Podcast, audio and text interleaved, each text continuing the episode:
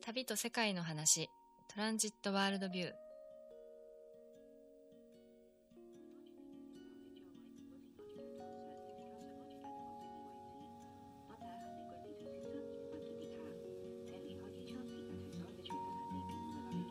トラベルカルチャーマガジントランジットのポッドキャストトランジット制作の裏話やゲストとともに旅や世界にまつわる話をお届けしていきます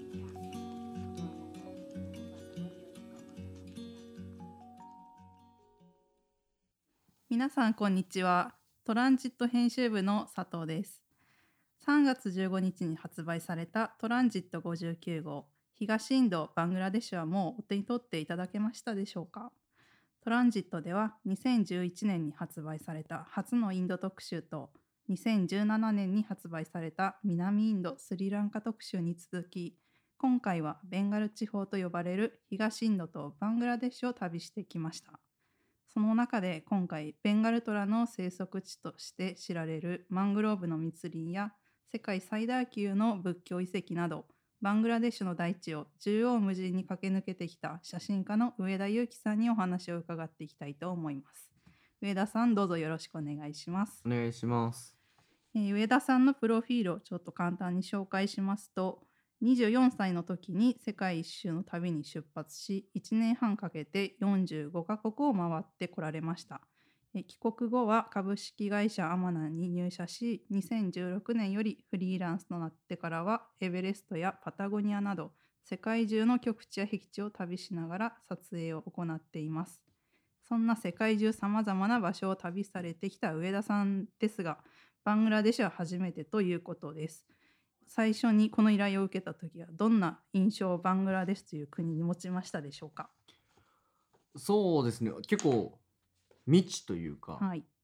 全く分かんなかったんですよ。まあ、はいインドの隣にあるっていうのはもちろん知ってるんですけど、うんし、インドも行ったことあるし、うんネパールなんか、ね、毎年のように行ってるんですけど、どんな国なんだろうなと思って、まあダッカの、うんあのー電車の上に人がたくさん乗ってるええみたいな、まあ、イメージは出たんですけれども、そのイメージは出たんですね。うん、それはねなんか出ました けどもうあとは全く分かんなくて、うんけど人口が1億5,000万人ぐらいいるとかっていうのはもちろん知ってたんで、 はい。どんな場所なんだろうなっていう風なのが最初依頼を受けた時はい。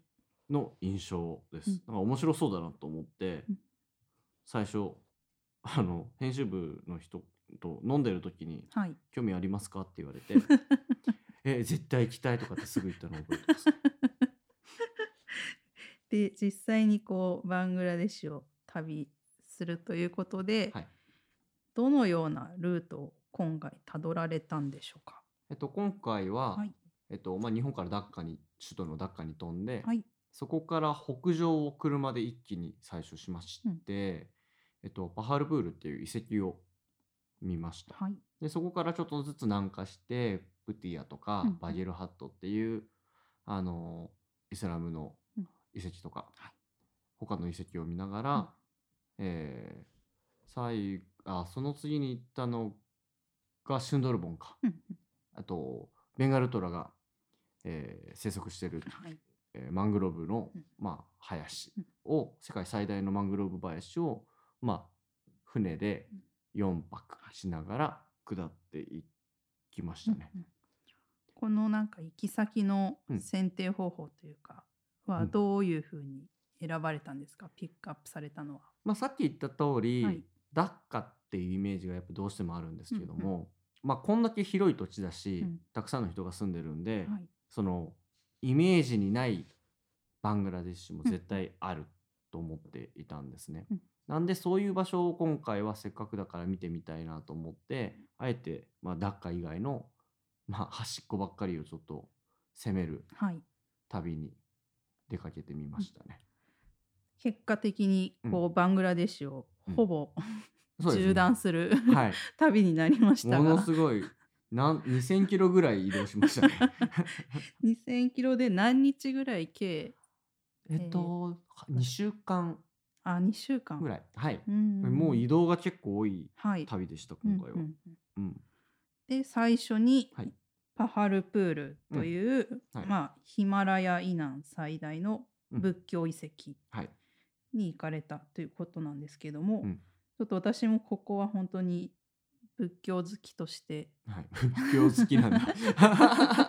そうですねちょっと大学が仏教史専攻だったものあで、へえすごい、はい素 敵そうなんですえーちょっと聖地のようなところなんですけどうんうんも、うんどうでしたか、実際に行かれて。えっとすごいなんだろうな楽しかったって言うと変かもしれないですけども、うんうその面白かったです。はい、あの今回、まあ、パハルプールからプティアでワギルハットっていう、まあ、3か所の遺跡をまあええ回ったんですけれども、あのこの順番でこのまあベンガルというか、うんうんまあ、今はバングラディッシュっていう国ですけども、はいベンガル地方の宗教の移り変わりが、まあ、この順番通りうんうん、なんですね。ええええで最初に、えっとまあ、10世紀ぐらいに栄えたパハルプールを、うんまあ、巡ったんですけどもなんだろうなそんなに観光客も多くなくってうん数少ないあの世界遺産なんですけれども、多くなくってうーん静かなあの感じの場所でしたうー。んなんか面白かったのはやっぱりあのちょうどこの10世紀ぐらいに仏教から、うんうんあのヒンドゥーに移り変わっていったはいっていう、まあ歴史もあって、仏教の遺跡なのにうんうんヒンドゥーの神様のレリーフがあったりとか、あの面白かったですねやっぱりね。うんえーそうですよね、うんうんその神仏集合というか、まあ、ヒンドゥー教も過渡期というかうん、本当にイスラム教が入ってくる前のはい。一瞬のそうところすねではい。交わるというかそれが見られるっていうところですうもんんね、うんうん面白かったですだから。うんこれ規模は本当どれくらいなんですかこの本当にこのソーマプラ大僧院っていうのも、うんもうパハルプールのほんの一部に過ぎないとそう思ですねうんですけどはいはい。まあ今回その大僧院にがまあメインでうん行ったんです、パハルプルは行ったんですけれども、かなり大まあ今残ってるのは本当に一部だけなんですけども、はいかなり大きくて、うんうんなんだろうなおまあお堀があってその中心にちょこっとだけ、はいあの僧院が残ってるっていんううんだけなんですけども、うんこれ全部の中で何十とかっていう、はいまあ、建物が当時はあっうんうんたって聞いて。うんうんかなり壮大だったんだろうなっていうう、んうん印象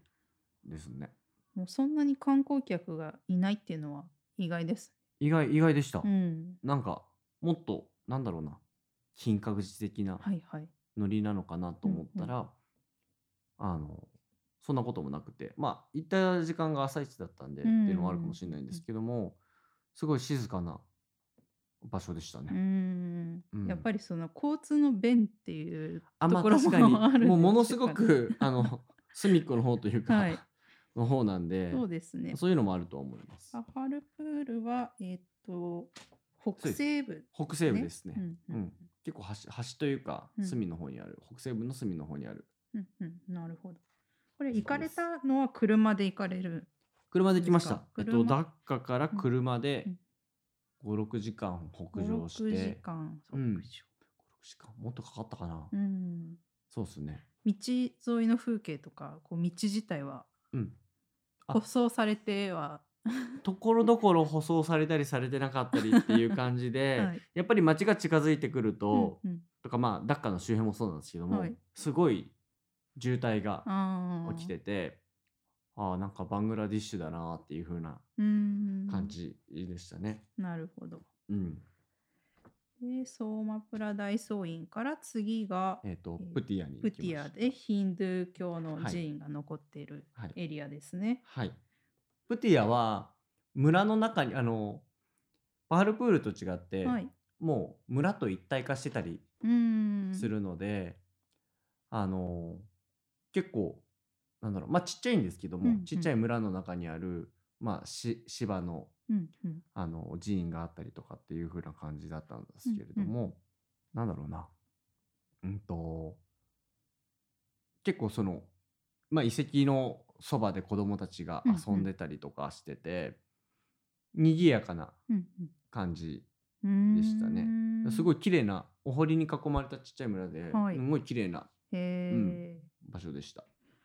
これプティアのあの芝寺院っていうのは、うん村の中に何個かこうお寺があるんですよあね、いくつかうんありますね。うんうん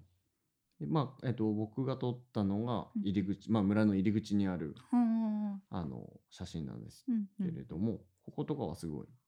たくさん人がいて、うーんうん、へえなんかこのレンガ造りのうん寺うん院とかっていうのうんはいはいあるんですよね、このプそうですティアの中にもはいえっとなんだろうなんか赤茶系赤茶系のレンガで作ってるっていうのは、うんうんまあマングラの遺跡の中では結構多くって、うんうんまあ推測なんですけど、はい大きい石があんまりないうんうんうん場所はいなんですよね。うん要はあのし湿地帯じゃないななんて言うんだろうなヒマラヤからうんあの水が流れてきてうん川になって盆盆地っていうんですかねあうれ、んうんメガル湾に流れていく、あの土壌なんで、うんあんまり大きい石ってないんですって、うんだから石を掘ってとかっていうよりも、レンガを作ってそれで組み立てていくっていう遺跡が多いんじゃないかなと思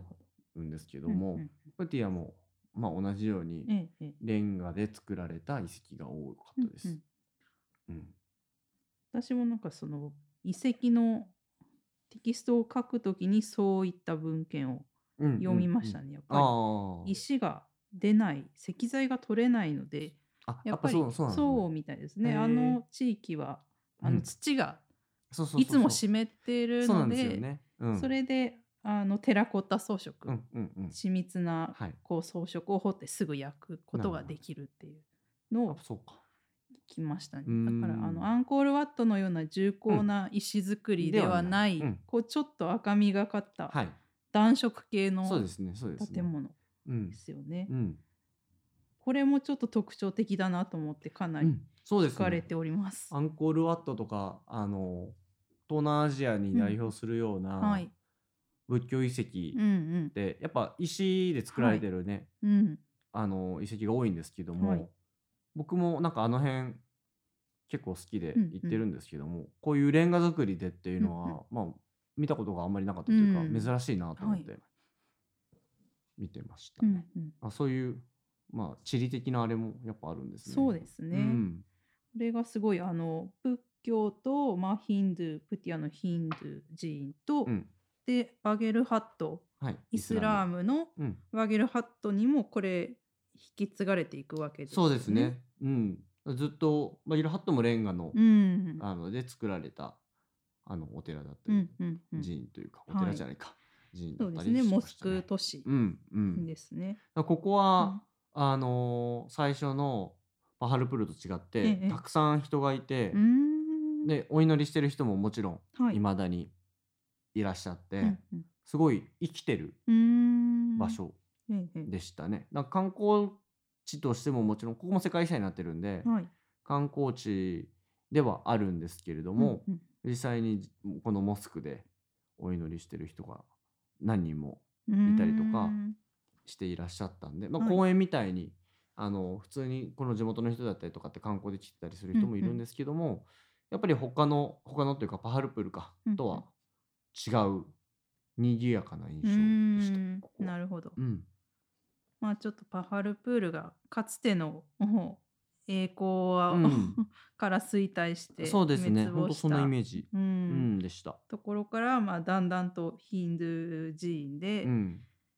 まあ、生活の中に根付いていきながら、はい今もイスラム国家になってバゲルハットにも、うんうん、まだお祈りしてるう人んがそうですね。はい。うんこのすごいですねシャイト・ゴンブスママスジットうんうんドームの屋根がうん。こう丸く並んでいるこれもはいすごい面白そうだなと思う思うんですけども、うんこの中でまだあのあれですね人がお祈りしていて観光客っていうのも中に入れるんですか、入れます。うん一応ただ僕はすごい経経験な方うんは、と会った時に、うんあのー入っちゃだイスラムじゃないと入っちゃダメなんだよっていう風な、うんうん注意というか、はい、は受けましたうね。ん、なるほど、すごい、まあ、い生きてるっていう感じでした、うんうんここは。へいーま、未だにあのー宗教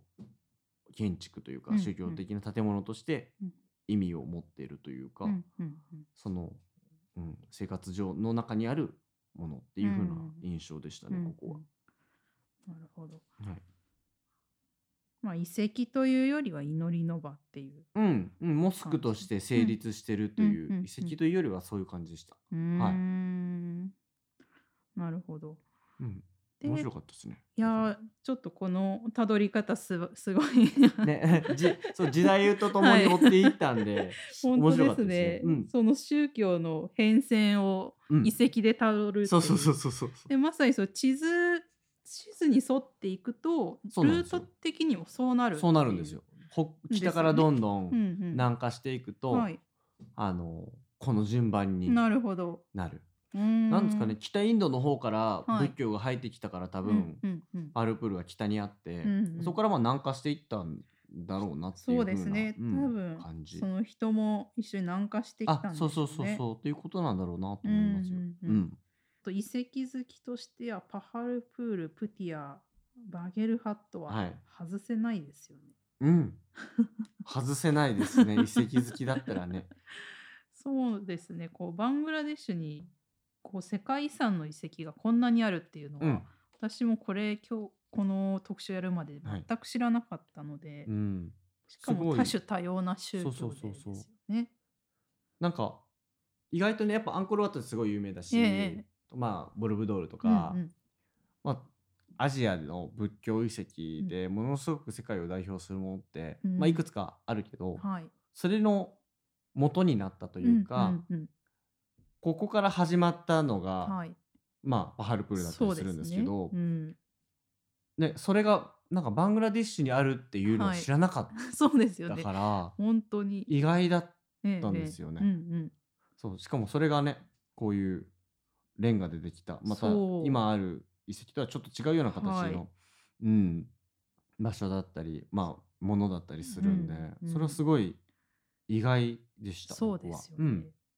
このテラコッタ装飾とかもすごいあのちょっと画像検索してたんですけど、うんうんめちゃくちゃ緻密うんで緻密です ねめちゃくちゃ緻密です、細かいですよね、はい、まあレンガだからできたってのはあるんでしょうね、うんうんうんあの石を掘るんじゃなくて、はいレンガを作る時に、うんうんまあ、装飾してそれを乾かしはていレンガにしたっていうのがあるから、整形しやすいってういうとこんろ、設計しやすいっていうのはあるうんんでしょうけうど、んまあ、だからこそすごく細かい、うんうんね、レリーフというかはい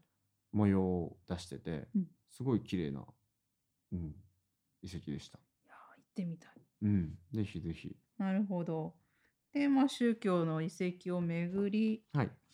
でベンガルトラのはい、シンドルボンはい国立公園という世界最大のマングローブ林をはい旅してきたって感じですかね。これは船ではい回られたっていうのは、船はどれくらいの大きさなんですかえっと、なんて言うんだ ろうな。あの何泊も船でされてたっていうのは4泊ぐらいしたんですけど、はいなんて言うんだろうな、まあ、に20人ぐらいが乗れるようなはい、船で、はい一応個室と,、うんうんえっと2段ベッドが2つあるような、はい、ドミトリー的な部う屋んうんが、まあいくつかあるみたいなうーん感じの、まあ、船なんですけどシャワーはついてなうんうんうくっん、て、一応ご飯はでも作ってくれて食べれるみたいな、あじご飯を作ってくれる作ってくれますご飯が出るんですご飯出ます。へえ、はい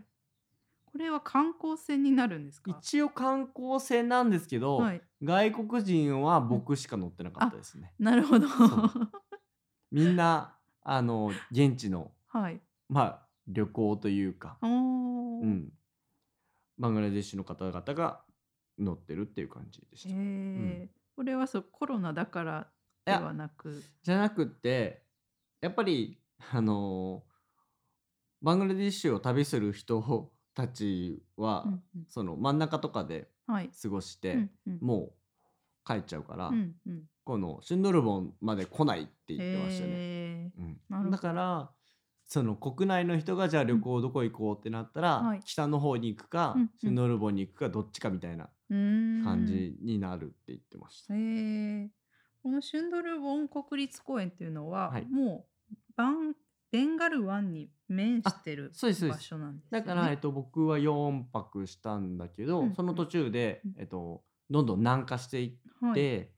えーベンガル湾までうんうん、たどり着いてそこで折り返してくるっていう風な感じの、まあ、ツアーツアーというかクルーズの旅程でしたね。へー。クルーズ内容っていうのはあれですかベンガルトラを見に行くツアーっていう感じで、いやうんそんなこともなくて、はい、まあところどころその降りれるポイントがあるんで、うんうんそのポイントで降りて、はいまあ虎いたらいいよねみたういなんうん感へーじ、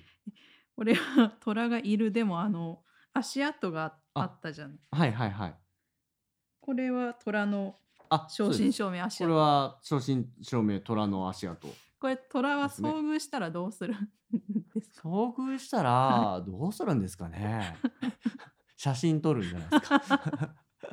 けど一応船に一はい人レンジャーが乗ってて、ほうほうほうその人ははい銃を持ってました、あ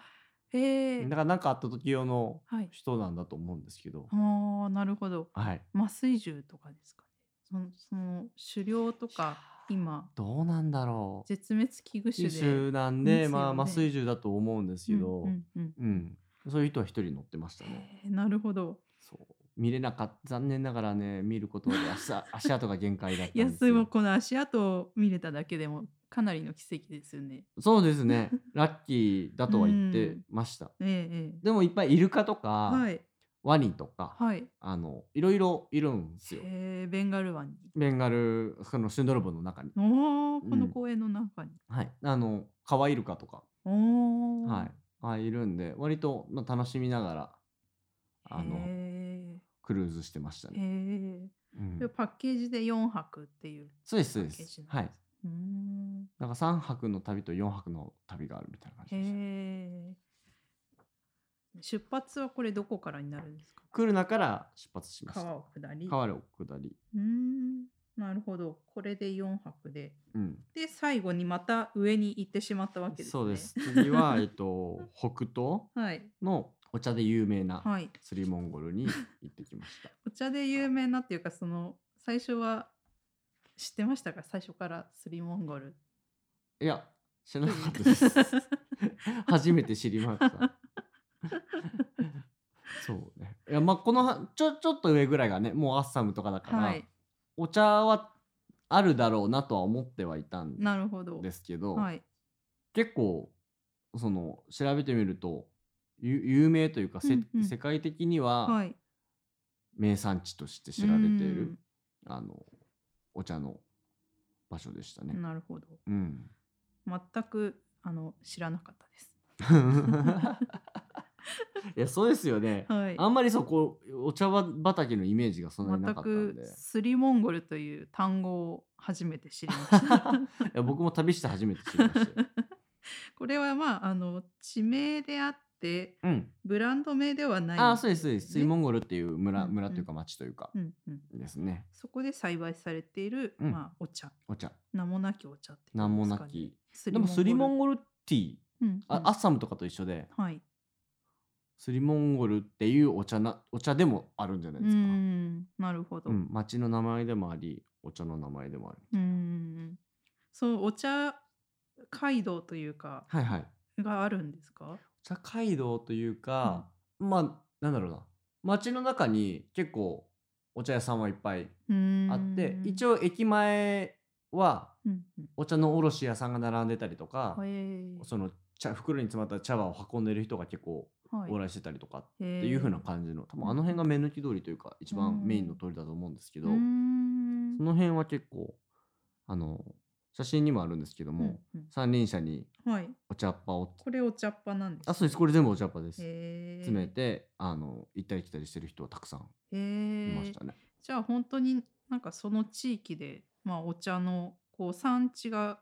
ちょっうとん山の方にあって、もうでも町からあの車というかバイタックでうんうん3分ぐらい行ったら、 3分、うん 意外とそうすぐ す近ぐくそこの、うん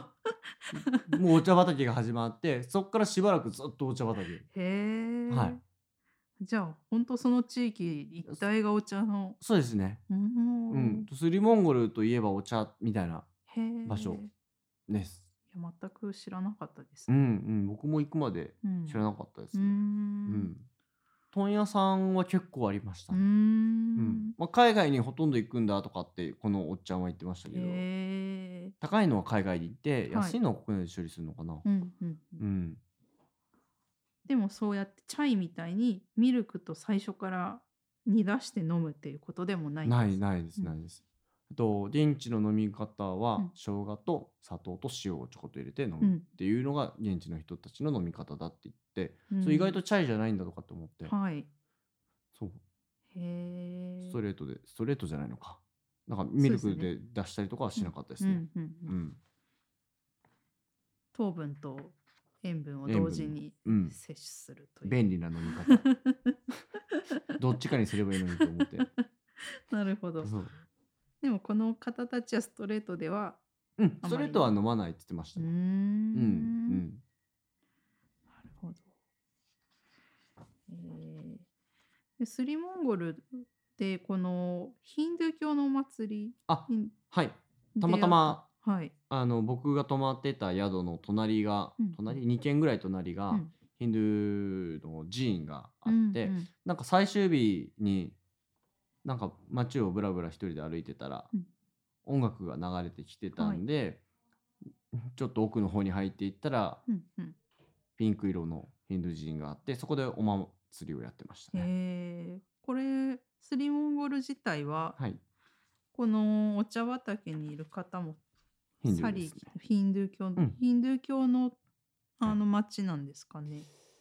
うーん、ヒンドゥーの人多かったですね。えーなんかちょっ聞くうんと、お茶畑で働いてる人はのいほとんどはヒンドゥーの人らしうくーって、んなんて言ってたっけななんか、うん